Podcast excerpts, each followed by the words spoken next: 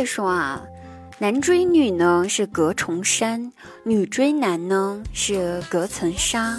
其实我却不这么认为，我却认为男追女呢隔房、隔车，还隔着那个女孩子他妈。好了，朋友们，开心听滴答，不开心更要听滴答。滴答姑娘带给你更多欢乐时光。那您现在收听到的依然是由喜马拉雅独家冠名播出的节目《笑话日常》。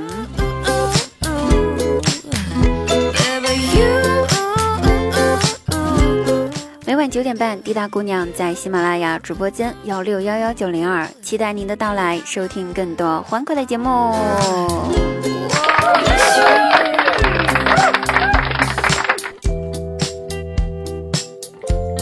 上周末呢，咱们这个大学英语四级考试，对吧？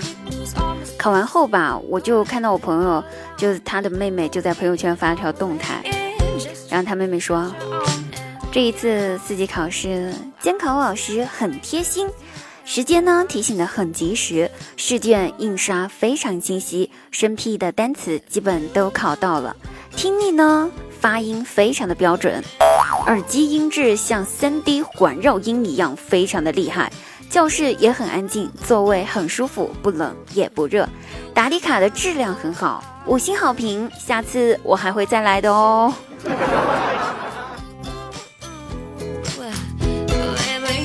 呃，其实我想说，妹妹呀，同样都是九连制义务教育，你怎么能如此的腰椎间盘突出呢？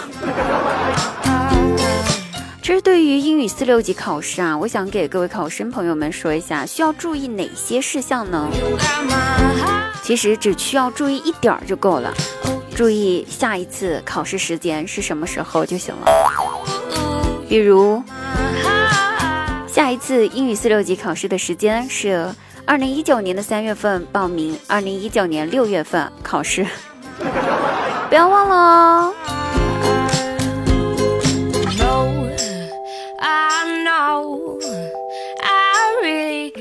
姐夫过生日，姐姐说了，在他生日那天呢，就给足他面子吧，啥也不说。于是我姐夫呢，就在朋友面前开始装逼了。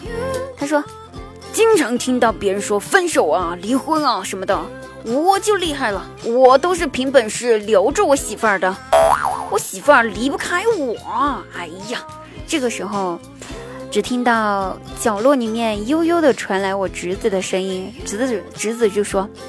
你快拉倒吧，爸爸！如果没有我，你媳妇儿早跑了，也不知道妈妈看上你哪一点了。呃呃，侄子呀，虽然老师说小孩子不能说假话，但是说真话也是会危及到生命安全的。这一次，小姨也帮不了你了。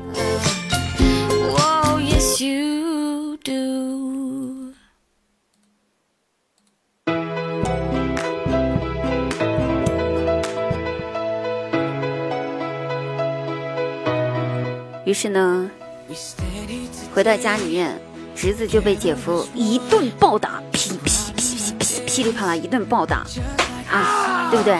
然后呢，我姐姐就在一旁劝说：“哎呀，老公，这次就饶了他吧，下次他再犯再打也不迟呀。”姐夫听了就说：“你说的倒简单，要是他下次不再犯了，那该怎么办？我打谁？”呃。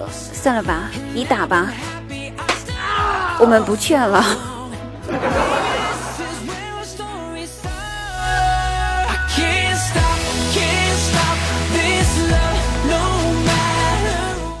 那话说我表弟啊，他在经历了多次的面试失败之后呢，依然没有磨灭他的斗志，还是在继续找工作。这不，他又去面试了。那面试官呢？这一次呢，对他的各种硬件条件呢，都是非常满意的。于是呢，面试官就问了他一个问题，问他说：“假如你已经是本公司的员工了，但是由于某种原因，使得你的爱情还有你的工作产生了矛盾，你只能在爱情和事业里面选一样，也只能选一个，你会选哪一个呢？”那表弟顿了一下，考虑，呃，然后问那个面试官，就说：“请问那个时候我的女朋友长得漂不漂亮呢？长得怎么样啊？”面试官就说：“长得非常漂亮。”于是我表弟毫不犹豫地回答说：“那我还是选择事业吧。”这面试官一听啊，哎，眼前一亮，流露出了欣赏还有赞许的目光，就问他说：“哟，年轻人啊，是什么让你做出这样子的决定呢？”我表弟回答说：“哦，没什么，思考了一下，贵公司给的工资好像养不起长得漂亮的女朋友。”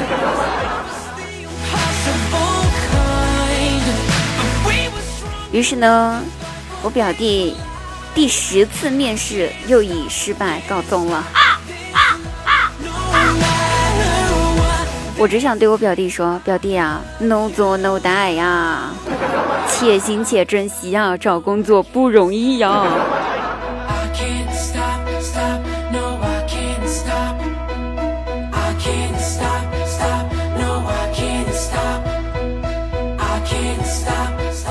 好了，朋友们，能给你的不多，只有我的声音。主播滴答姑娘伴你走过快乐的时光。那有趣的时间总是短暂的，点击节目下方的订阅按钮，关注由喜马拉雅独家冠名播出的节目《笑话日常》，我是你们的主播滴答姑娘。感谢您收听本次节目，我们下期再会哦，拜拜，嗯啊。